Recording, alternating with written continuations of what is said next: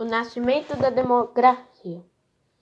Em 527 anos a.C., Citrato faleceu, deixando o poder para seus filhos, que posteriormente foram destituídos por Clístenes, apoiado pela aristocracia.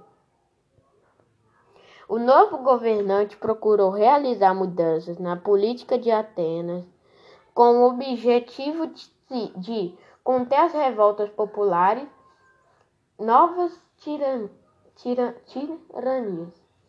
Ampliou as reformas de Solon, construindo uma democracia. O conceito de democracia variou bastante ao longo da história. Teoricamente, democracia seria um regime de governo em que todos os cidadãos teriam uma parcela igual de poder.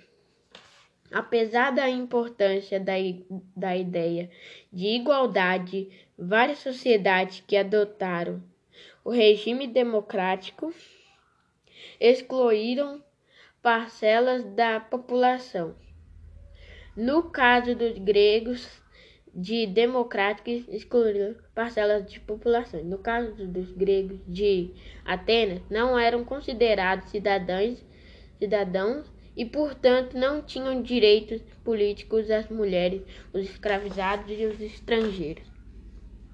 A democracia em Atenas era direta, ou seja, todos os cidadãos atenienses deveriam participar pessoalmente das assembleias em que se discutiam as leis.